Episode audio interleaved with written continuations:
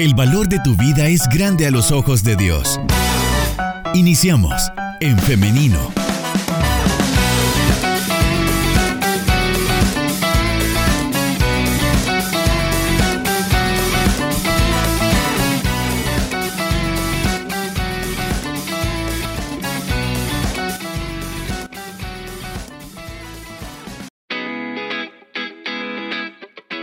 De regreso con más de En Femenino y es momento de la entrevista.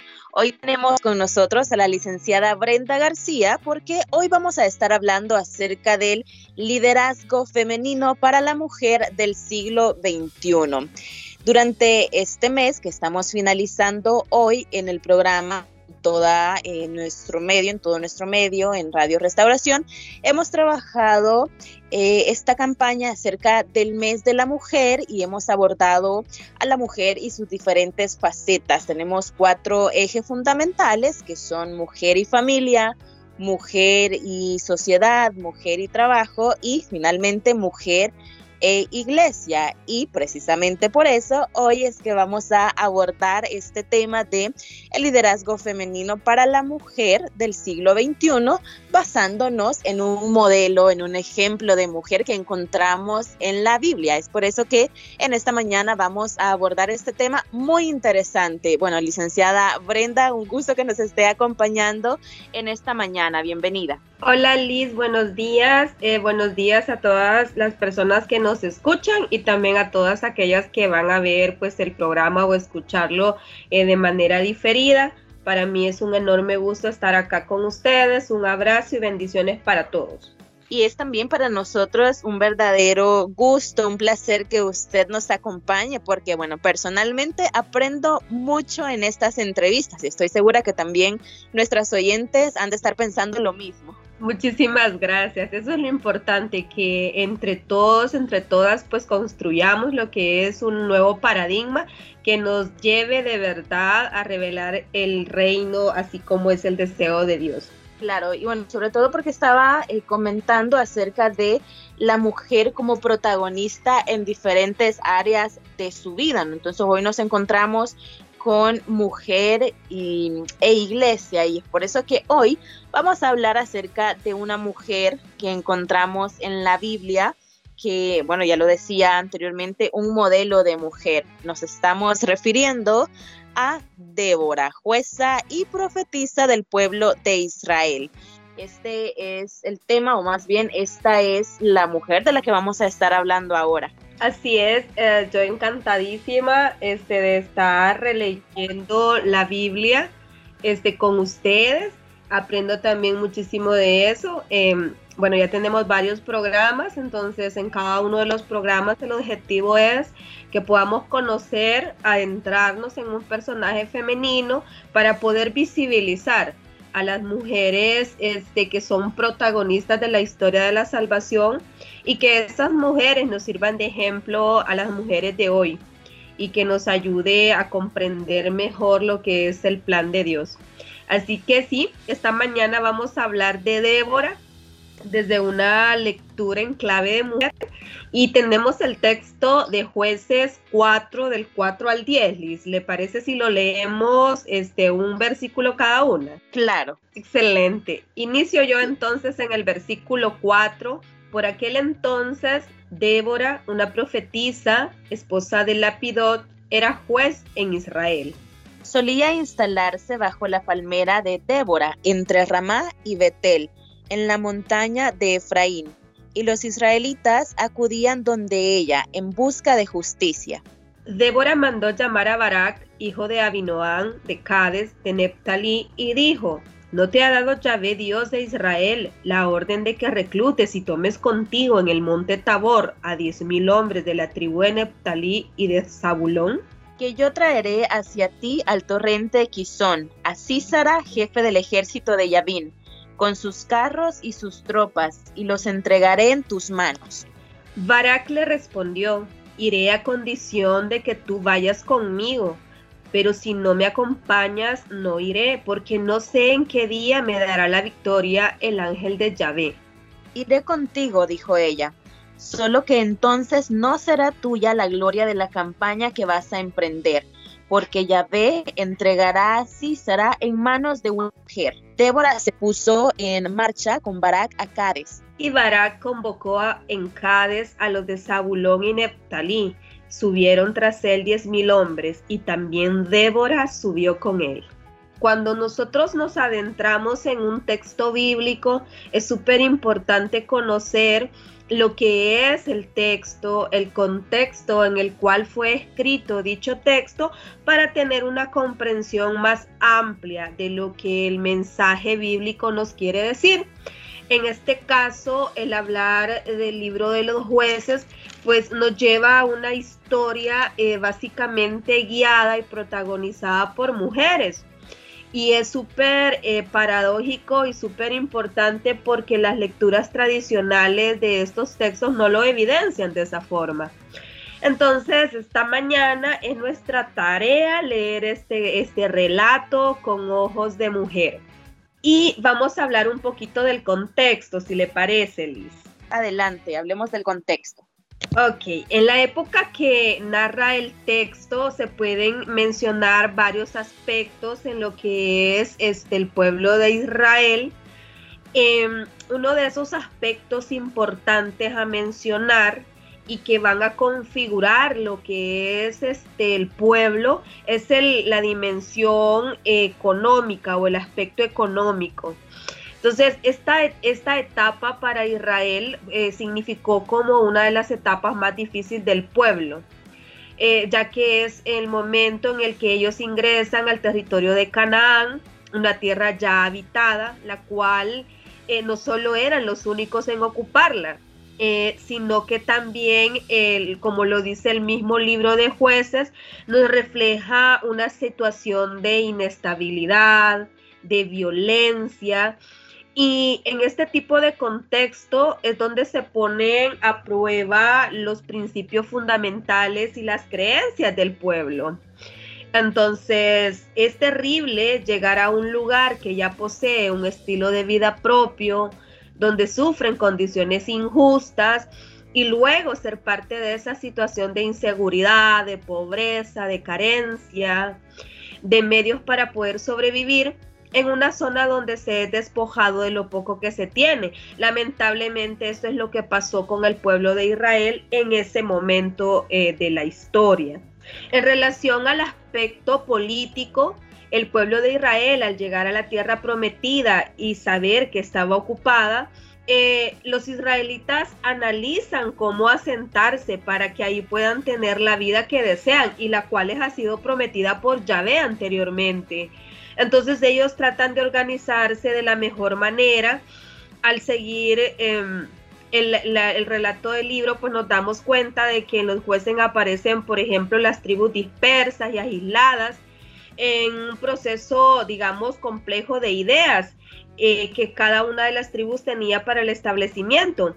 Pero también nos damos cuenta que a través de los relatos de los jueces, el pueblo de Israel poco a poco va teniendo como compartiendo una sola idea, un mismo objetivo, un ideal de nación y, que y de la tierra que les permita convivir con otras naciones.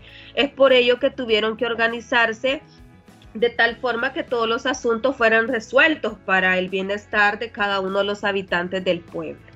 Eso por un lado en el aspecto político, en el aspecto social, eh, bueno, el pueblo de Israel tiene que convivir con personas distintas, con costumbres distintas y estilos de vida muy diferentes a las suyas, eh, muy en consonancia quizás como cuando nuestros compatriotas salvadoreños o centroamericanos o latinoamericanos emprenden lo que es pues el sueño llamado americano, ¿verdad? Donde tienen que desprenderse de todo su andamiaje cultural, religioso, para entrarse en un nuevo pueblo y estas nuevas, este, digamos, estas nuevas eh, encuentros, estas nuevas relaciones sociales van a dictaminar lo que es el pueblo. Así le pasó a Israel en esa condición cuando llegó a la tierra prometida y ya se encontraba entonces con gente de otras culturas y de otros eh, pueblos.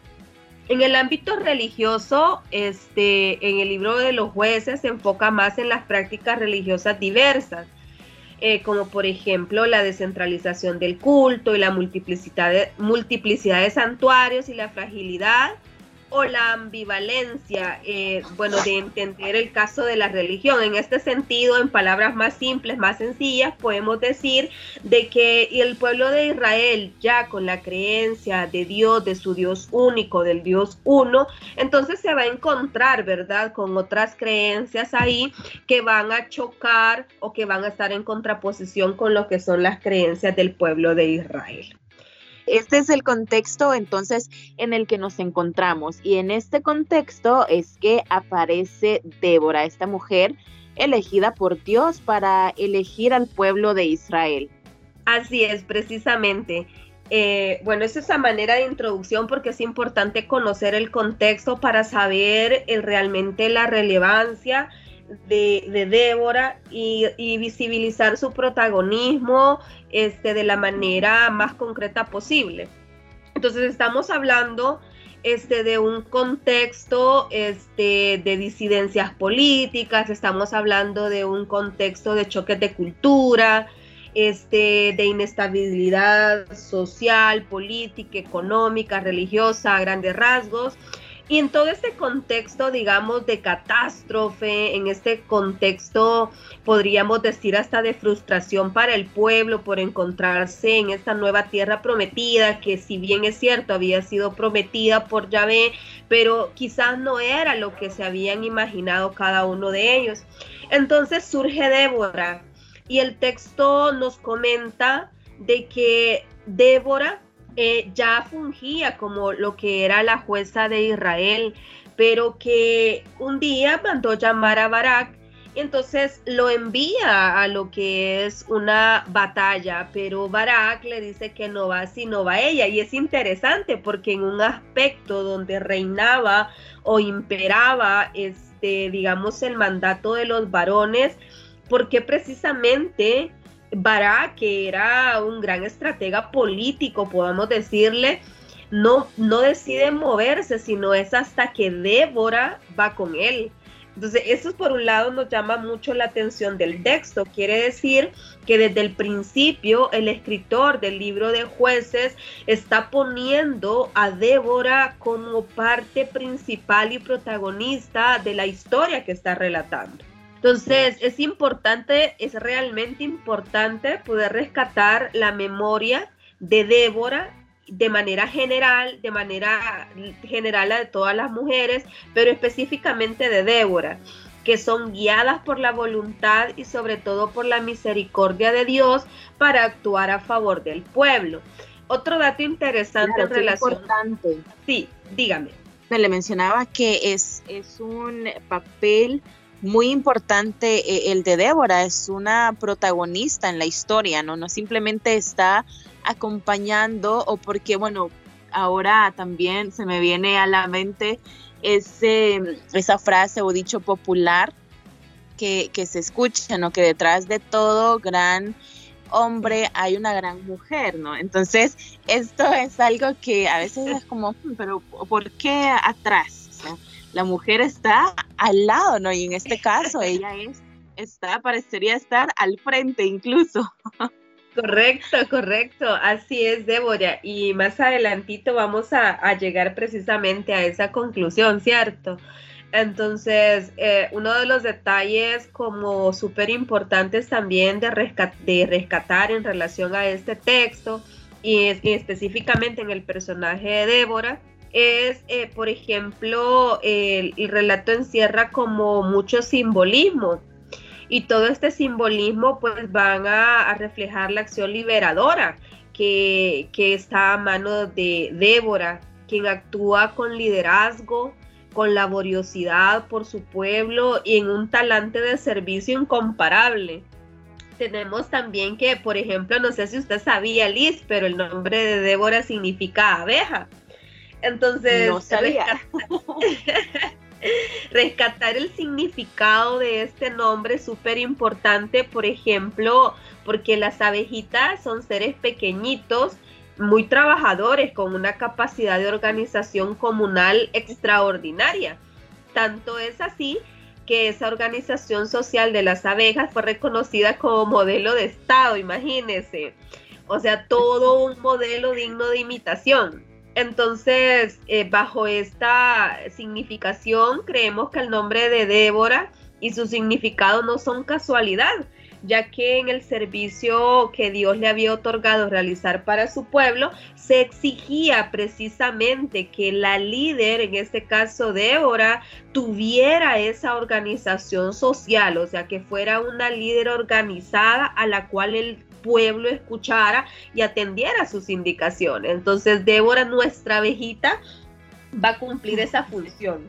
Claro, aquí cobra sentido porque Dios la elige como un instrumento de liberación con todas estas cualidades y ahora, bueno, este simbolismo ¿no? de, Débora como, como una abeja tiene sentido porque Dios em, pone su mirada en Débora.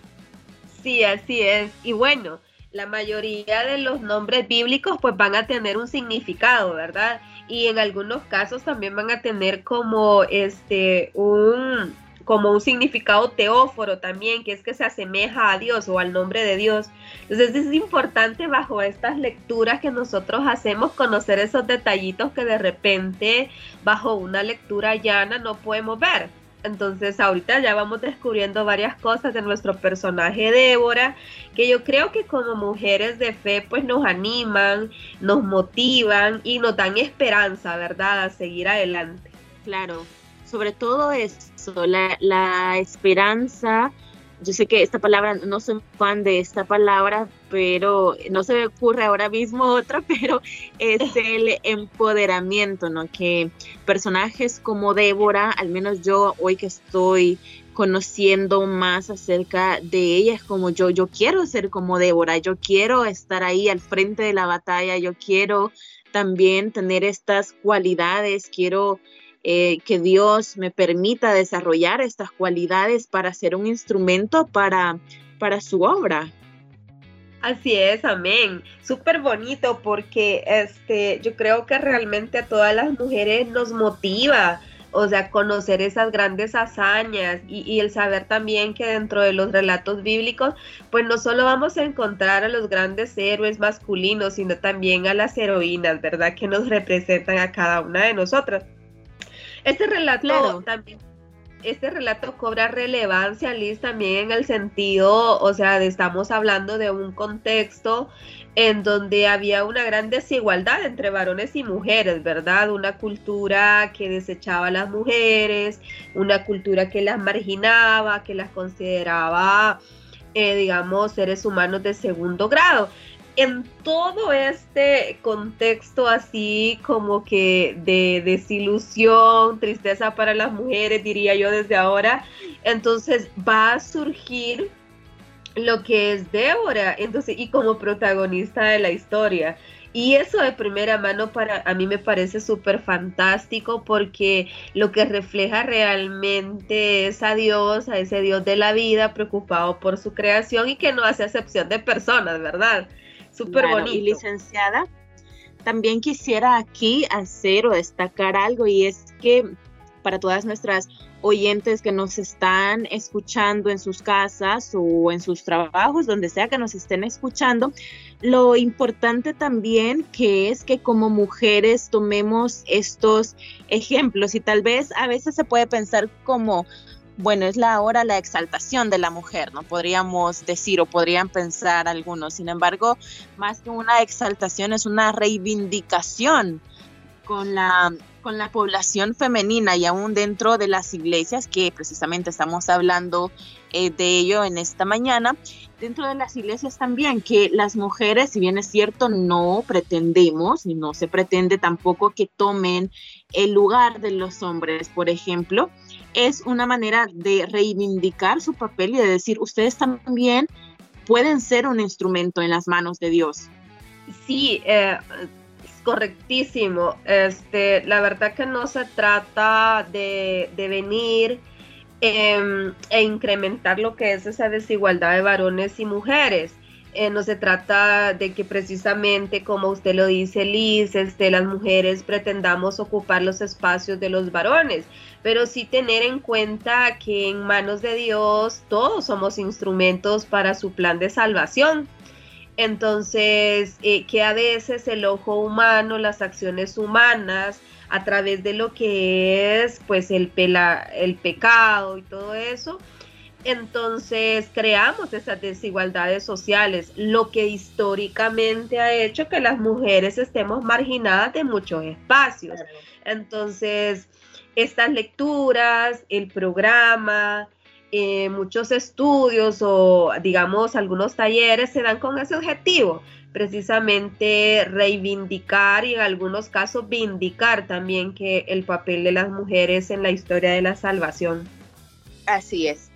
bueno, entonces por eso es tan importante esta, esta lectura y esta entrevista de esta mañana, lo que estamos finalizando, como les mencionaba, em, este mes, el mes de la mujer, en el que hemos eh, abordado temáticas em, teniendo a la mujer como centro en, diferentes facetas de su vida. Licenciada, vamos a hacer ahora una pausa musical pero enseguida regresamos con más de En Femenino y la entrevista de esta mañana. Así que ustedes también, oyentes, quédense pendientes que ya regresamos. Muchas veces no se entiende lo que pasa en la vida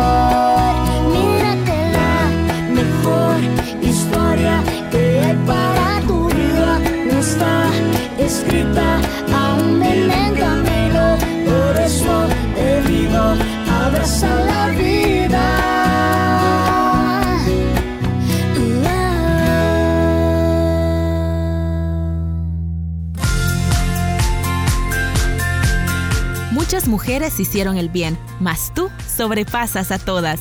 Engañosa es la gracia y vana la hermosura. La mujer que teme a Dios, esa será alabada.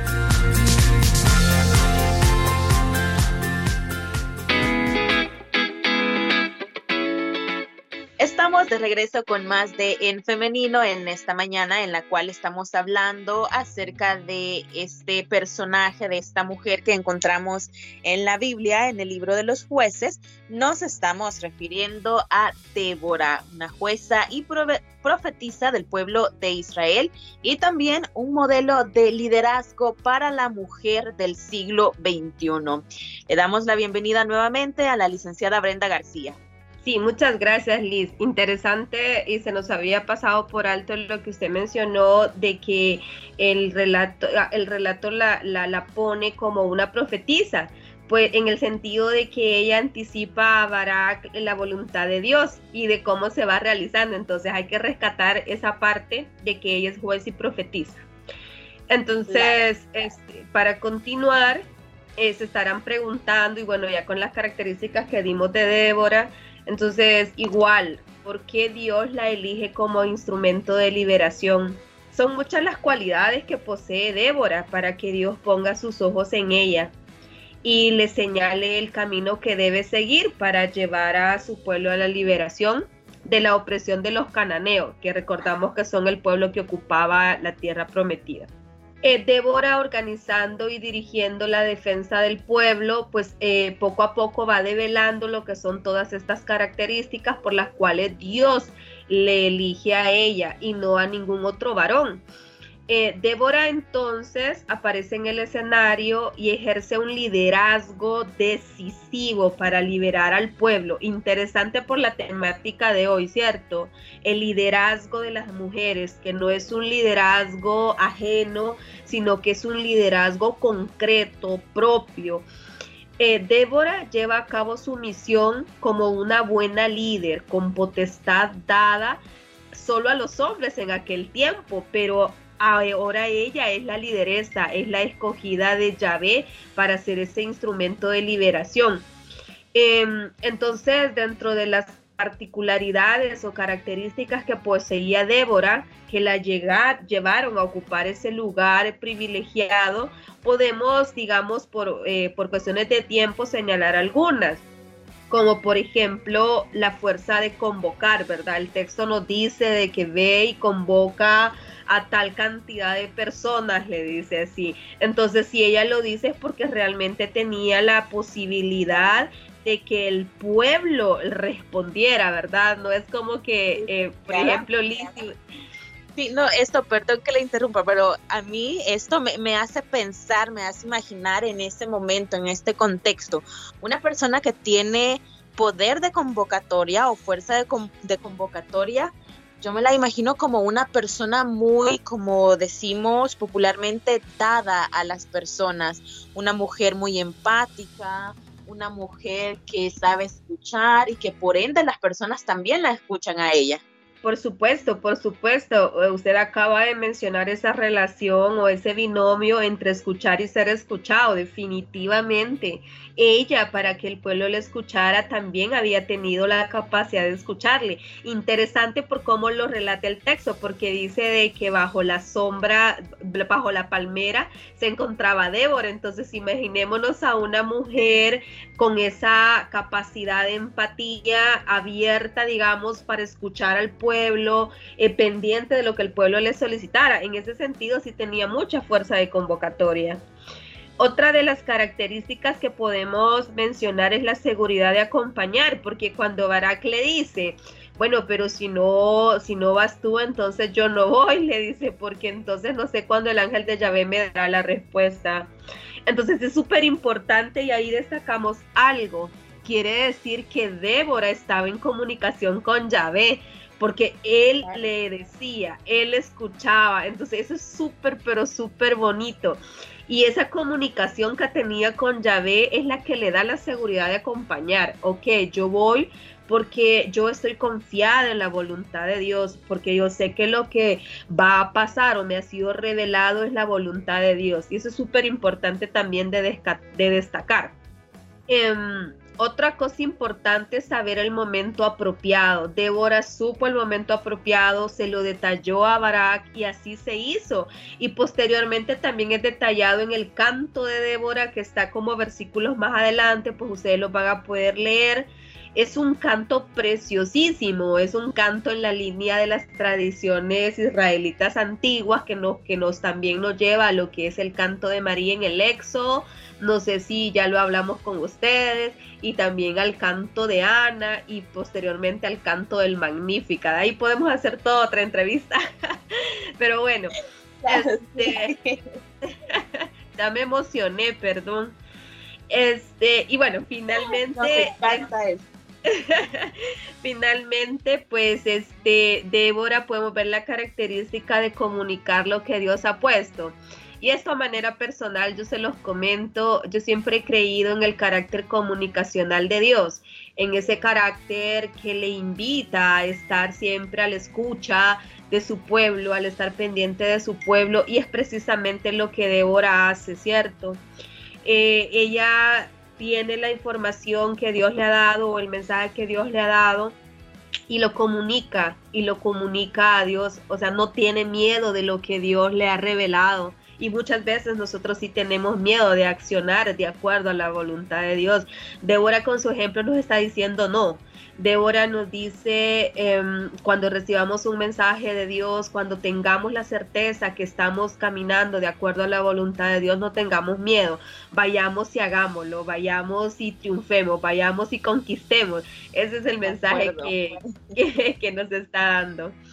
Ahora también, bueno, para quienes nos escuchan y dicen, sí, muy bien, toda una historia muy interesante, eh, me ha ayudado mucho, he podido conocer cualidades de Débora, pero ahora yo, ¿qué puedo hacer yo ahora? ¿Cómo puedo ser yo una Débora?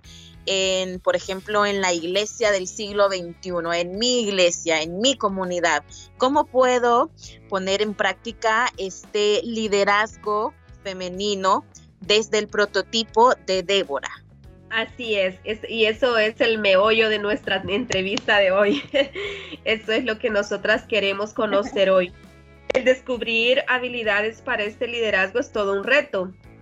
Eh, para todas nosotras como mujeres por, la, por la, el contexto histórico que hemos vivido, pero que personalmente yo lo asumo con gozo y esperanza y espero, estimadas hermanas oyentes, que ustedes también, que asuman este reto de ser como Débora con gozo y esperanza porque este es, una, este es un ejemplo súper bonito y que nosotros podemos tener y, y, hacer nuestro, apropiarnos de este ejemplo después de contemplar las actitudes de Débora, una mujer israelita que lucha por su pueblo.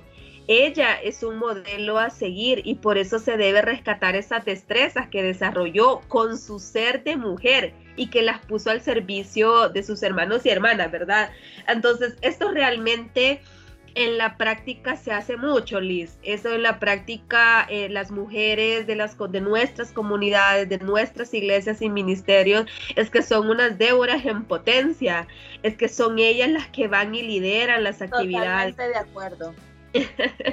son ellas las que van y toman la batuta muchas veces en el hogar, muchas veces en las cuestiones del trabajo, en las comunidades, en los ministerios, en la iglesia. Todas son Déboras en potencia. Y aquí viene la palabra correcta de decir, la idea es visibilizar y reivindicar el trabajo de estas mujeres. Entonces, eh, muchas veces nosotras tenemos miedo a este liderazgo o a esta responsabilidad, porque a veces creemos que solo es otorgada para los varones, pero no, el texto bíblico nos refleja que Dios también utiliza como instrumento de, de liberación a las mujeres.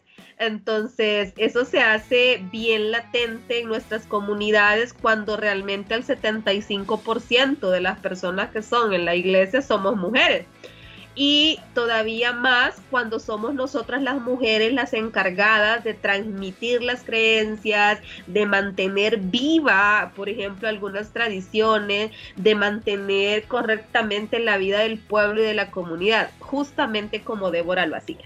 Entonces, Débora no solo era una, una, mujer valiente, sino eh, no fue una jueza solo valiente, también fue profetisa, una persona que estaba dispuesta a mediar conflictos, eh, como muchas mujeres de hoy en día lo hacen, ¿cierto? Eh, también rescato la habilidad de Débora del servicio y esto es wow, eso ni qué decirlo. O sea, muchas de nuestras mujeres en las comunidades, o sea, tienen esta característica bien, bien plasmada son mujeres serviciales y no me refiero solamente a un servicio doméstico de ser quien hace las vendimias o quien está encargada de alguna actividad. No, mujer al servicio eh, del pueblo quiere decir, por ejemplo, estar dispuesto a sacrificarse por el plan de salvación de Dios, estar dispuesto a ser discípulo y a poder discipular, estar dispuesto también a prestar el servicio en un cargo ministerial, si así Dios lo decide. Entonces, todo eso es súper bonito. En el caso de Débora, de Débora, pues ella impartía justicia y buscaba la liberación de su pueblo. Creo que ese ejemplo para el liderazgo femenino del siglo XXI nos debe llevar a nosotras las mujeres a promover un liderazgo que sea un liderazgo al servicio de las personas, un liderazgo que sea un liderazgo, digamos, latente, un liderazgo que se pueda palpar a través de la misericordia, un liderazgo que refleje la buena nueva de Dios y que haga posible el reino de Dios a través de valores como la justicia, la libertad, el amor, la bondad. Eh, todo eso creo que el liderazgo femenino ya lo tiene y que lo estamos haciendo y que gracias a Dios lo estamos haciendo. Débora entonces es una mujer que no abusa de su poder, sino más bien utiliza ese poder para una causa noble, que es la liberación del pueblo. En este sentido, Liz, no tenemos que tener miedo de repente a, tener, digamos, un cargo en el cual se nos sea otorgada cierta autoridad, sino tratar de ejercer esa autoridad de acuerdo a los valores del reino de Dios, ¿verdad? No ir y estar sobre las personas, sino con las personas. No se trata de protagonizar, sino de cooperar. No se trata de tener un servicio o un liderazgo individual, sino colectivo. Em, Dios se refleja en eso y eso tiene que tener el liderazgo. Entonces, y para finalizar, porque ya se nos va a ir el tiempo, eh, Débora pone su confianza en el Dios de la vida y espera en Él para que sus promesas de estar siempre con su pueblo sean cumplidas. Y también este, algo súper bonito, ella no se autoadjudica esa victoria, sino que sabe y ella eh, lo dice en su canto también que la victoria se la ha dado Yahvé. Entonces eso es importante, reconocer nuestra dependencia de Dios para que nuestros liderazgos sean eficaces, para que nuestros eh, sean efectivos y que también vayan de acuerdo a la voluntad del Dios de la vida. Gracias por invitarme, Liz. Claro, y licenciada también quisiera em, destacar algo, más bien esta opinión, y es que esta es una invitación para todas aquellas mujeres que nos están escuchando a lo que usted ha dicho, ¿no? No tener miedo de ser líderes, no tener miedo de usar nuestra voz y también algo muy importante que me parece eh, interesante y también, como digo, importante destacarlo y es que no debemos pretender adoptar cualidades de, por ejemplo, los hombres, sino nuestras cualidades también son valiosas y Dios puede utilizarlas. Las mujeres... Em, por naturaleza, bueno, nuestro pastor Mario Vega lo explica muy bien en, un, en una predicación de que la necesidad más profunda del hombre es ser respetado. Sin embargo, la, em, lo que más necesita una mujer o, o su deseo más profundo es ser amada, claro, estas, estas dos cosas no son excluyentes una de la otra, sin embargo, eh, por efectos de, el ejemplo de lo que les quiero decir en esta mañana, se los estoy diciendo, ¿no? Entonces, nosotras, las mujeres, como queremos ser amadas, es así como nos expresamos por medio del amor. Y esto es algo tan valioso que no debemos dejar pasar. Podemos ser líderes amorosas. que nos mueve a hacer el amor? Nos mueve a ser justas. El amor nos mueve a accionar ante situaciones de, de, riesgo para los demás, de peligro. Por eso es que podemos ser líderes en nuestras comunidades cuando estamos viendo alguna situación de abuso. Podemos ser líderes también en nuestras iglesias, en nuestros trabajos, en cualquier lugar en el que Dios nos dé la oportunidad de usar nuestra voz. Así es, amén, Liz, amén. Creo que este tema es súper bonito y súper importante para terminar este mes, que es en conmemoración a la mujer, a las mujeres, tocando pues estos temas y las dimensiones en las que las mujeres nos desarrollamos, la iglesia, el trabajo, en la sociedad. Eh, súper bonito, rescató mucho, este, igual pienso de que las dos categorías no son excluyentes, el respeto y el amor van de la mano cuando hay amor hay respeto y cuando hay respeto debe existir el amor. Entonces nuestro liderazgo del siglo XXI, pues mujeres hermanas, no tengamos miedo, apropiémonos realmente de, de, esa tarea que Dios nos ha encomendado, de ser Déboras en pleno siglo XXI. Amén, de acuerdo. De esta manera, licenciada, es como estamos llegando al final de esta entrevista sin embargo, antes de despedirnos, sé que usted nos trae una sorpresa en esta mañana. Sí, sí, muchas gracias, Liz. Bueno, estimadas hermanas que nos escuchan, pues y que nos han escuchado a lo largo ya de casi un año y medio en este programa, yo muy contenta de estar con ustedes, pues yo tengo en mis manos pues un librito eh, que se llama Imagen y Semejanza, que este, bueno, es, es una serie de estudios bíblicos que nos ayudan a entender lo que es la misión integral. Entonces, este librito es para una de ustedes. Liz les va a comentar ahí la dinámica para poder tenerlo. Y también nos ha sido otorgado de parte de Semillas de Nueva Creación. Así es que aquí está Liz y yo le dejo a usted la dinámica. Muy bien, muchas gracias licenciada por este regalo, lo apreciamos mucho en nombre de eh, la familia de En Femenino, de nuestros oyentes también. Y para la dinámica yo les invito a todos ustedes que nos están escuchando que se vayan a nuestro Facebook porque por ahí vamos a tener la dinámica para poder ganarse este, este premio, este libro. Eh, nos pueden encontrar en Facebook como en femenino SV, o sea, la, la B de, de vaca, como le conocemos popularmente. Así es como usted puede encontrarnos en Facebook y por ahí usted también va a estar encontrando la dinámica que tenemos para que usted pueda ganarse este libro. Licenciada, bueno, es todo por esta mañana. Una vez más, le agradecemos por habernos acompañado y haber compartido con nosotros este conocimiento que sabemos que no viene de parte de nadie más que de Dios. Así que eh, muchas gracias y deseamos que tenga una feliz mañana. Mucho gusto, un abrazo, bendiciones totales y nos vemos el próximo mes si Dios lo permite. Amén. Bueno, también muchas gracias que han estado en sintonía de nuestro programa. Agradecemos también que siempre estén participando con nosotros y les invitamos a que, como les mencionaba, les mencionaba, vayan a nuestra página de Facebook en femenino SV y por ahí va a encontrar la dinámica para que pueda participar y ganarse este libro. Bueno, también hoy quiero hacerle la invitación para que el día de mañana, si Dios así lo permite, nos acompañe en un programa más de En Femenino, siempre a las 9.30 en punto. Así que nos escuchamos y nos vemos a través del Facebook Live. Hasta mañana. Bendiciones.